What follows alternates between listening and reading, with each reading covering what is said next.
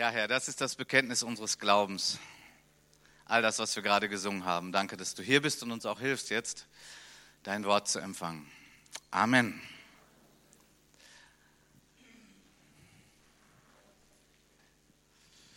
Ja, schön, das Haus Gottes so gut gefüllt zu sehen und schön, was wir schon erleben durften hier, diesem sehr reichhaltigen Gottesdienst. Wir wollen nun noch in das Wort Gottes schauen. Ich möchte euch fragen, was siehst du? Das ist der zweite Teil einer kleinen Predigtreihe, die ich benannt habe, Götzendämmerung. Das erkläre ich gleich auch noch ein Stück weit. Wir nehmen einen Text, der mich seit Wochen begleitet, mich fasziniert, in den ich mich irgendwie verbissen habe und äh, in dem wir drei wunderbare Aspekte finden, die diesen Zusammenhang stehen.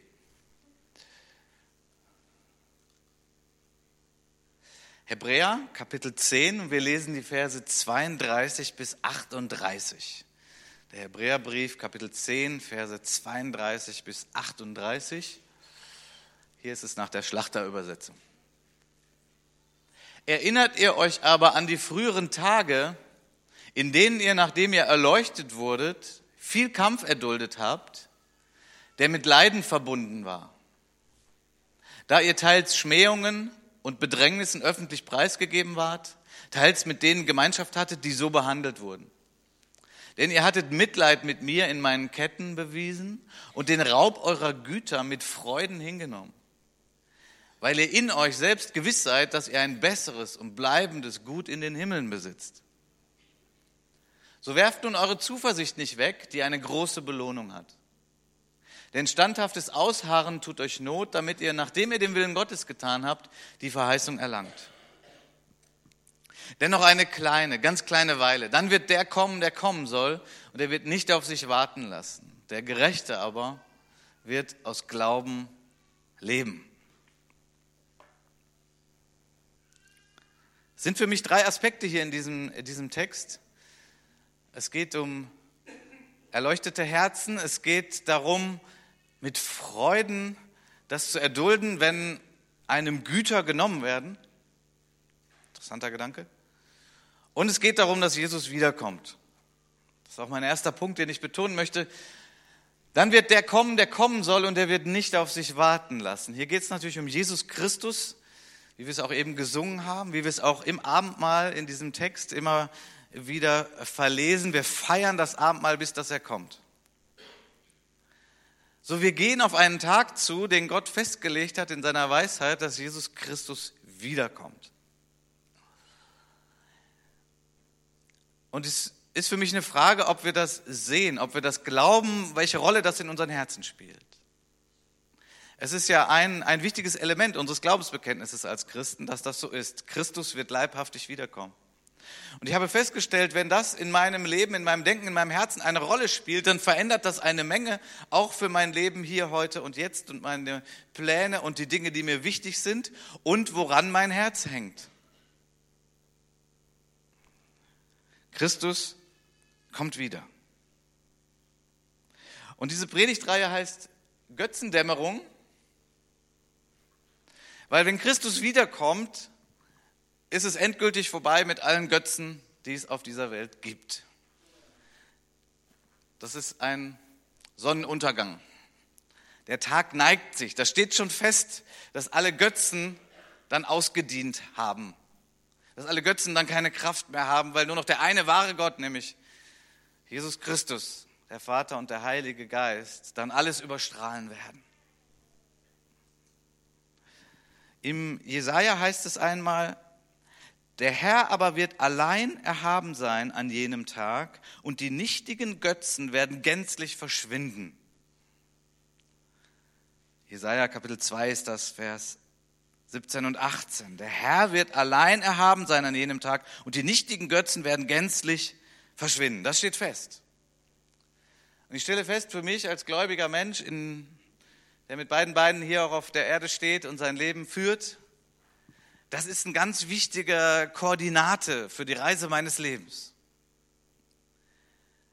Wenn ich noch so leben würde wie früher, als ich nicht an Gott geglaubt habe, ihn nicht gesehen habe, ihn nicht erkannt habe, dann hätte ich andere Koordinaten in meinem Leben. Dann würde ich sagen, das Wichtigste in meinem Leben ist vielleicht Karriere, ein Haus zu besitzen, geehrt zu werden, ständig aufzusteigen auf einer Karriereleiter. Dann wäre das vielleicht das Wichtigste meines Lebens. Oder möglichst viele Reisen zu machen, jeden Kontinent einmal bereist zu haben die wichtigsten Städte dieser Erde zu sehen, dann wäre das vielleicht das Wichtigste in meinem Leben. Wenn aber wir als gläubige Menschen unser Leben mit Christus verbunden haben, wir ihn erkennen durften und wissen, dass dieser Tag kommt, dann verschieben sich Dinge, dann wird mein Herz freier für ganz andere Gedanken. Von daher ist meine Frage, was siehst du? Siehst du diesen Tag, dass Christus wiederkommt? Versteht mich bitte richtig, es geht nicht darum, dass wir hier die Welt räumen, dass wir hier mit der Erde nichts mehr zu tun haben. Das wäre ganz fatal. Es geht nicht darum, dass wir als Christen uns zurückziehen in einer kleinen Gruppe und nur noch warten, bis Christus wiederkommt. Dann hätten wir den wichtigsten Auftrag verpasst, den Christus uns gegeben hat, nämlich in dieser Welt zu sein, so wie er, in Kontakt mit den Menschen unserer Generation und ihnen etwas von Christus weiterzugeben. Aber natürlich ist das etwas, was in unserem Leben, in unserem Denken, in unserem Herzen eine Rolle spielen sollte. Christus kommt wieder. Wir wissen auch den Tag nicht. Es kann ganz schnell gehen, es kann auch lange dauern. Ich meine, die, die das damals zu lesen bekommen haben, das ist schon 2000 Jahre her ungefähr. So irgendwie Gottes Zeitrechnung äh, ist ein bisschen anders. Also wenn ich euch sage, eine ganz kleine Weile noch, so dann, dann ist es wahrscheinlich morgen oder so. Oder gleich. Gut, die, die Zeitrechnung Gottes ist hier ein bisschen anders, aber es steht fest, er wird kommen. Er wird kommen. Dieser Brief, auch gerade dieser Abschnitt, den wir gelesen haben, der ist ja geschrieben an Christen, die unter Verfolgung leiden. Christen in Christenverfolgung. Und für die war das ganz gewiss ein großer Trost, da sie unterdrückt wurden, da die Regierung gegen sie war, sie nicht geschützt hat als Minderheit, als Christen. Übrigens etwas, was ja heute viele Christen auf unserem Globus auch erleben. Gott sei Dank leben wir in einem Land, wo wir frei das Evangelium verkündigen können. Ich denke manchmal, wir tun es von daher viel zu wenig. Christus kommt wieder. Was siehst du? Siehst du das? Siehst du auch diesen Tag? Hast du das, ist das irgendwie mit in dem Bereich dessen, worüber du mal nachdenkst, wo du dich freust? Freust du dich auf diesen Tag? Für die Christen damals war das absolute Freude, war das, die konnten es kaum erwarten. Sie waren unterdrückt. Also sie wussten, die Machthaber dieser Welt, die Regierung, die, die uns unterdrücken, vielleicht foltern, in, uns ins Gefängnis stecken. Wir haben ja gerade gelesen, ihr, die ihr mitgelitten habt mit denen, die im Gefängnis sind, da ging es ja jetzt nicht um Halunken, die irgendwelche anderen umgebracht haben, sondern Christen, die um ihres Glaubens willen im Gefängnis waren. Hier werden also Leute angeschrieben, die sich um die auch gekümmert haben. Damals im Gefängnis zu sein bedeutet, du wirst dann überleben, wenn du Freunde hast, die dir was zu essen bringen. Ansonsten wirst du im Gefängnis sterben. Das war nicht Strafvollzug, wie wir ihn kennen. Christus kommt wieder und ich freue mich auf diesen Tag, obwohl ich mich auch an vielem freue, was es noch hier zu erleben gibt und was Gott mir gibt. Aber Christus kommt wieder. Und das ist eine starke Macht, das ist ein starker Gedanke. Und das stellt alle anderen Dinge in meinem Leben an die richtige Stelle, dass sie nicht zu Götzen werden. Was ist ein Götze? Definition Götze ist, da ist etwas, was dein Herz mehr erfüllt als Jesus. Da ist etwas, was dir wichtiger ist als Jesus. Da ist etwas, was in der Rangfolge über Gott steht. Das ist ein Götze. Damals haben sich Leute niedergebeugt vor irgendwelchen Statuen. So, das tun wir alles nicht. Das belächeln wir und sagen wir. Aber wir müssen aufpassen, denn die Götzen gibt es auch heute. Auch heute gibt es Dinge, die unser Herz erfüllen wollen, die unser Herz stehlen wollen von der Liebe zu Gott. Ich sage das hier nicht mit einem äh, moralischen Zeigefinger, aber ich sage uns das zu uns allen. Lass uns darauf achten. Gibt es etwas, was uns mehr erfüllt als Jesus? Nun heißt das auch nicht 24 Stunden am Tag nur beten und nur Bibel lesen. Versteht mich richtig, ja? Wie geht das, dass wir das richtig einordnen? Das geht unter anderem dadurch, dass all das, was du besitzt, dankbar aus Gottes Hand nimmst. und weißt, du bist eigentlich nur ein Verwalter dessen, was du hast. Und schon ist es ein super Schutz gegen die Habsucht. Wisst ihr, bevor ich Gott kannte, da war das ja irgendwie wichtig, was ich besitze und am besten mehr besitzen und haben und das ist meins. Ich bin der Eigentümer. Wenn man Christ ist, ist es ein bisschen anders. Alles, was ich habe, ist mir anvertraut, ist mir quasi geliehen von Gott. Und ich darf mich daran freuen und ich darf das genießen. Aber ich danke Gott dafür, weil er es mir anvertraut hat. Hier ist so ein feiner Unterschied. Deswegen ist es gut, dankbar zu sein und Gott zu danken für all das, was einem anvertraut ist. Also Jesus kommt wieder. Alle Götzen werden dahinschmelzen. Sie werden alle keine Bedeutung mehr haben. Von daher ist es doch gut, das ist richtig modern, jetzt schon so unterwegs zu sein, oder? Da ist man richtig up to date, jetzt schon zu sagen, ja, ich lebe jetzt schon so, dass ich gar keine Götzen in meinem Leben dulde und dass sie da nicht wachsen dürfen und irgendwann alles überwuchern. Das ist richtig modern. Es wird oft gesagt, Kirche ist altmodisch. Gut, wenn du nicht glaubst, dass Christus wiederkommst, dann vielleicht glaubst du das. Und vielleicht siehst du auch manche Dinge, die auch wirklich altmodisch sind. Gebe ich dir schon recht. Aber ich sag euch, wir als Christen, wir sind die Menschen der Zukunft. Durch diese Überzeugung, dass Christus wiederkommt. Wir sind die Menschen der Zukunft. Das sage ich nicht mit Arroganz, das sage ich aufgrund des Wortes. Weil wir wissen, Christus kommt wieder. Und dann wird alles verändert. Und freuen werden sich alle, die diesen Tag erwarten weil sie schon jetzt eine Beziehung mit Jesus haben, weil sie dann sagen werden, oh wunderbar, dann dürfen wir ihn sehen, wie er ist. Jetzt sehen wir ihn mit unserem Herzen. Manchmal spüren wir ihn sogar. Aber er ist da. Jesus kommt. Wir als Familie spielen manchmal ein Spiel, wenn wir eine längere Autoreise haben. Und das heißt, ich sehe was, was du nicht siehst. Kennen wahrscheinlich die allermeisten, oder? Ich sehe was, was du nicht siehst. Ja, da sitzen wir alle im Auto und die Zeit ein bisschen zu vertreiben. Es geht dann so Reihe um und dann sagt man, ich sehe was, was du nicht siehst und das ist rot. Und es äh, ist natürlich wichtig, dass sich das im Auto befindet. Ein bisschen fies, wenn das dann außerhalb, dann ist es ja außer der Sichtweite irgendwann. Okay, es ist rot und dann raten alle. Meinst du da den äh, das rote da im Drittsalmesser? Nein, das meine ich nicht. Ich will das mal übertragen auf uns als Gläubige. Ich sehe was, was du nicht siehst.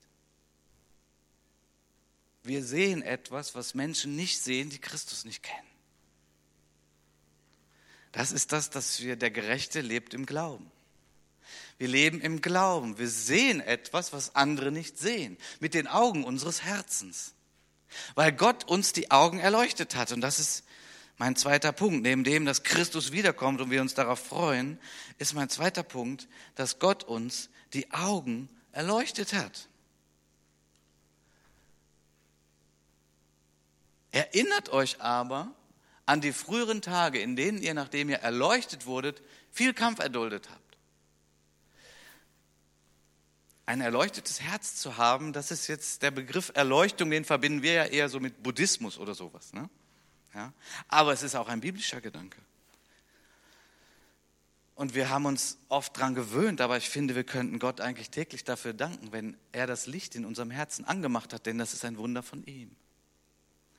Wir als Gläubige, die nicht nur wissen, Christus kommt wieder, sondern Christus ist auch da durch den Heiligen Geist. Er ist hier mitten unter uns und er ist in meinem Herzen.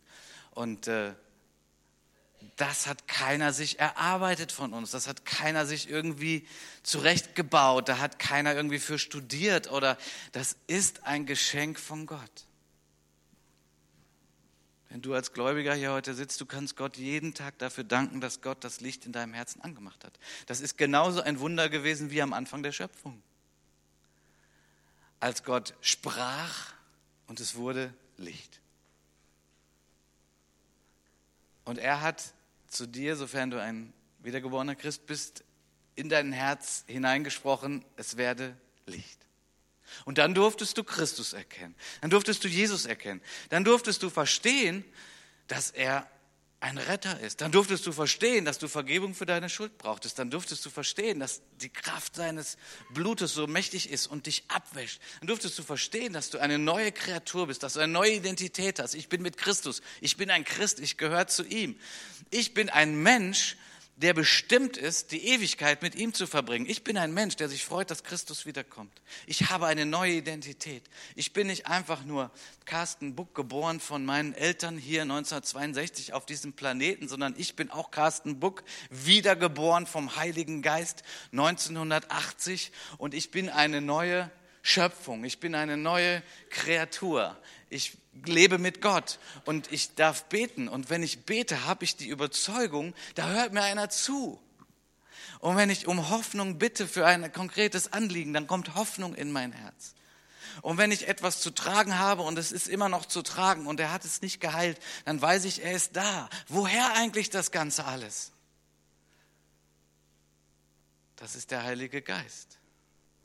Das ist Gott, der das Licht in meinem Herzen angemacht hat und der es immer weiter scheinen lässt. Darüber könnten wir jeden Tag jubeln, würde ich sagen. Es ist die Gnade Gottes. Er wird das nie tun, aber sagen wir mal, er hätte das Recht, er könnte es einfach wegnehmen. Und wir würden im Dunkeln sitzen, wir würden Christus nicht sehen. Wir würden nicht mehr das Empfinden haben, wenn wir beten, dass uns einer zuhört. Das schenkt Gott permanent durch seinen Heiligen Geist. Was siehst du? Vielleicht bist du heute hier und sagst, das sehe ich gar nicht, das, das kenne ich gar nicht, wovon du redest. Dann bitte sei ehrlich und streck dich danach aus, dass Gott dir das schenkt. Er möchte dir das schenken.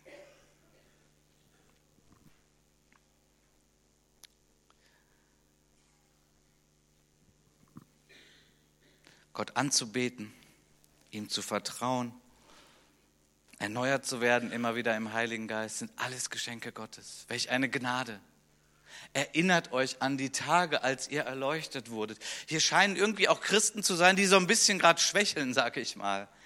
Ja, die sind gerade so ein bisschen im, im, wirklich auch im Kampf. Also irgendwie, boah, unser Glaube und das kostet uns richtig was. Und erinnert euch doch an die Tage, als ihr erleuchtet wurdet. Erinnert euch doch an den Tag, als ihr Christus kennengelernt habt, als ihr euch bekehrt habt. Erinnert euch an die guten Zeiten, wo ihr die Gegenwart Gottes erlebt habt. Und jetzt geht es nicht um gute Gefühle, die schenkt Gott auch manchmal. Es geht um diese Gewissheit im Herzen. Ja, mein Herz ist erleuchtet und meine Augen sind erleuchtet. Ich darf sehen in eine Dimension, die eigentlich uns Menschen verschlossen ist. Aber Gott hat sie mir geöffnet durch Christus. Und er tut es täglich. Bin ich dessen würdig? Wieso kann das sein? Ja, durch Christus. Wir haben es gerade gefeiert. Sein Blut hat uns abgewaschen von unserer Schuld. Sein Brot gibt uns Kraft am inneren Menschen. Sind wir würdig? Ohne Christus? Nein. Mit Christus? Ja. Dafür ist er ja gekommen. Er möchte, dass du dich würdig fühlst in der Gegenwart Gottes. Dafür ist Christus doch gekommen. Er möchte, dass du nah zu Gott gehst, dass du an seinem Herzen bist, dass du ihn bittest, dass du ihn anrufst, dass du ihn ehrst, dass du ihn anbetest. Das möchte er doch. Dafür ist er doch gekommen. Warum in Distanz bleiben? Warum irgendwie, ja, Gott ist so heilig. Ja, er ist so heilig. Aber durch das Blut von Jesus gehst du ja auch in diese Heiligkeit hinein. Und nicht nur manchmal, du darfst darin leben. Dafür hat Gott doch Christus gesandt. Dafür ist er doch da. Und das darfst du erleben in so einem Gottesdienst, aber das darfst du auch morgen erleben oder heute Abend zu Hause. Warum? Wegen Christus, weil er es gemacht hat. Er hat unsere Augen erleuchtet. Ich sehe was, was du nicht siehst. Das kann ich zu jedem Menschen sagen, den Christus noch nicht erleuchtet hat. Ich sehe etwas, was er nicht sieht. Und dann der Wunsch einfach und das Gebet, dass er es auch sieht.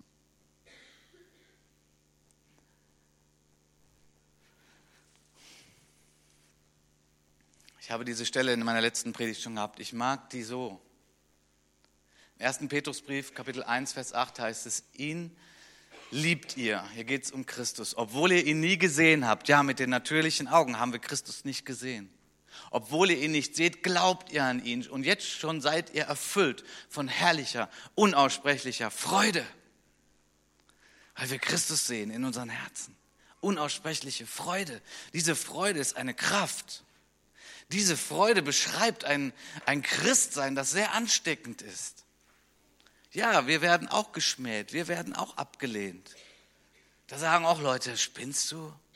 Ja, warum sagen sie das? Ja, weil sie es nicht sehen, weil ihre Herzen nicht erleuchtet sind.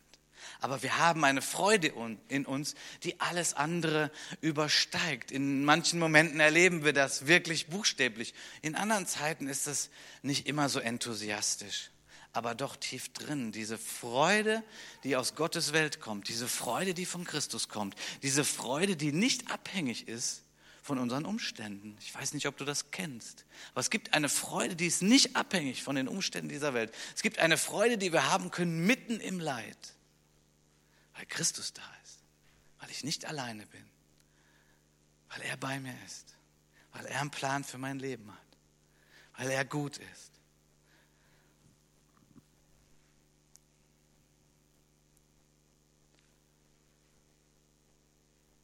Und der dritte Gedanke.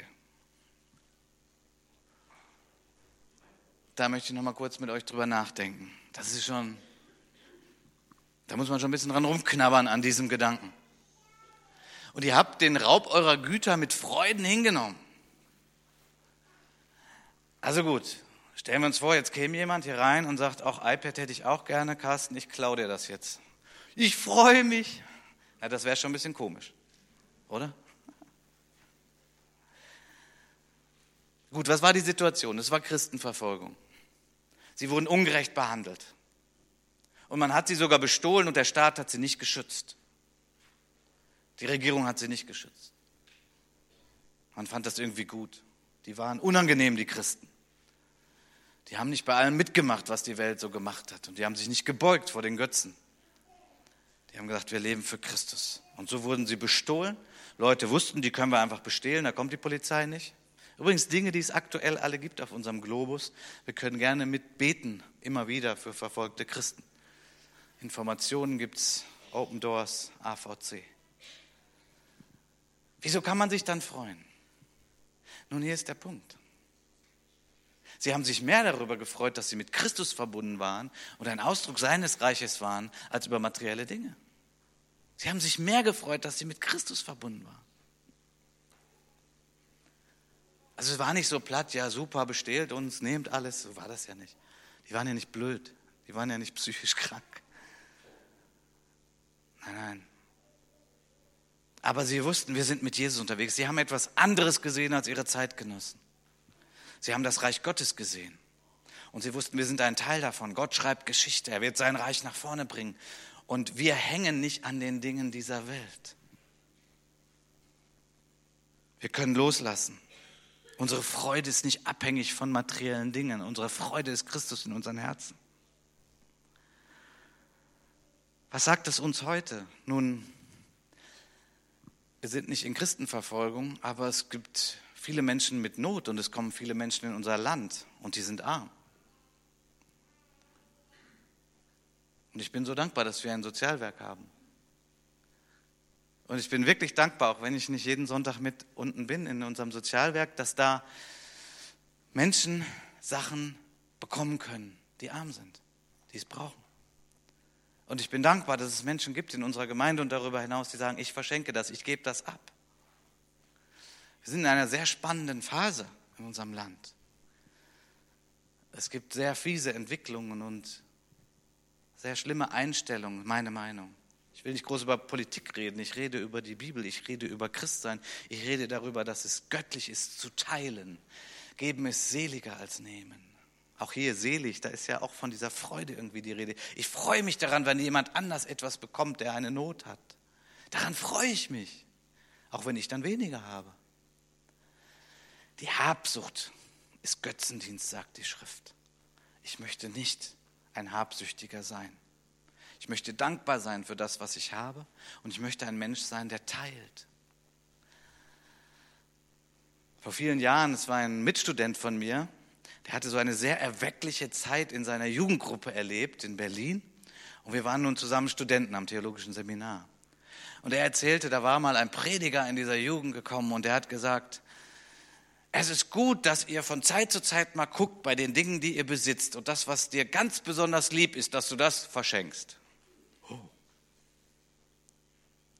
Irgendwie ist mir der Gedanke immer wieder mal nachgegangen. Vor einigen Jahren war es so, wir hatten Besuch bekommen in unserer Familie und die äußerten so, dass sie so einen bestimmten Tisch, dass sie den total klasse fänden. Es war so ein Beistelltisch. Zwei Glasplatten, Messing, Räder drunter, so richtig schön. Wir fanden den richtig toll. Naja, und dieser Besuch hatte so beiläufig erwähnt, dass sie den richtig toll fänden. Und danach haben meine Frau und ich gedacht, komisch, empfindest du das auch? Ja, ich empfinde das auch. Wir sollten ihnen den Tisch schenken. Es ist uns schwer gefallen. Wir fanden ihn richtig gut. Bis heute, das ist schon lange her, sagen wir noch, weißt du noch, der Tisch, der war klasse. Aber wir haben ihn verschenkt. Es war etwas, wo wir gesagt haben, wir entscheiden uns und wir verschenken das. Wir segnen andere damit. Die soll, sollen sich daran freuen.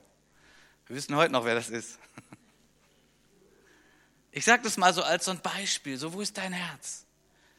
Was erfüllt dein Herz? Was ist das Wichtigste? Lass uns Christus leben. Lasst uns für ihn leben. Lasst uns dankbar sein für das, was wir haben und lasst uns teilen. Lasst uns geben. Ich sag euch, die Freude, die damit verbunden ist, ist viel größer als die Freude an einem materiellen Gegenstand. Und ihr versteht mich ja richtig. Ich rede hier nicht davon, dass wir alle Bettelmönche werden. Darum geht es ja nicht. Aber mit Freuden auch freiwillig etwas abzugeben, das ist großartig. Und das ist ein Ausdruck des Reiches Gottes. Ich möchte schon mal Matti nach vorne bitten und euch nochmal die Frage stellen, was siehst du? Siehst du Christus? Sind deine Augen erleuchtet? Freust du dich auf Christus, der wiederkommt? Und bist du bereit, das, was du hast, zu teilen, abzugeben, auch um ein Statement zu machen, um eine Aussage zu machen und sagen, mein Herz hängt nicht an den Dingen dieser Welt. Wir haben das auch in einem schönen Lobpreislied. Mein Herz hängt nicht an den Dingen dieser Welt. Mein Herz hängt an Christus.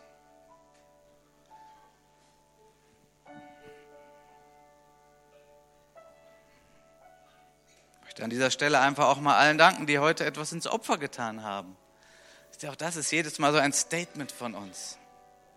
Wir sind in einer Welt, die sagt, Geld regiert die Welt. Wir leben in einer Welt, die sagt, du musst das, du musst das zusammensammeln, du musst haben. Aber wir als Christen sagen, nein, wir haben einen Gott, der ist unser Versorger. Und wir geben und wir vertrauen ihm. Ich möchte euch danken für das, was ihr heute ins Opfer gelegt habt. Ich möchte einfach an dieser Stelle mal allen danken, im Namen Gottes. Ich meine, das ist ja nicht, ist ja nicht für mich, es ist ja für Gott, für sein Haus, für sein Reich, die regelmäßig spenden an diese Gemeinde. Manche geben ihren Zehnten. Ein guter Leitgedanke, den die Schrift gibt. Etwas, wo man auch sagt, okay, das lege ich einfach mal fest. Jeder von uns hat tausend Ideen, was man mit Geld alles machen könnte. Wenn du noch keine Idee hast, brauchst du ja nur fünf Minuten Werbung schauen und du hast Ideen.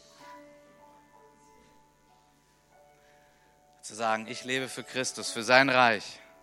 Er ist mein Versorger. Ich möchte, dass der Gemeinde gut geht. Ich möchte, dass dem Reich Gottes gut geht. Ich möchte, dass wir die Gegenbewegung sind in dieser habsüchtigen Zeit. Ich möchte, dass wir die Liebe Gottes demonstrieren, dass wir teilen, dass wir geben. Ich sage euch, das ist Freude, das ist Erfüllung, das Glück.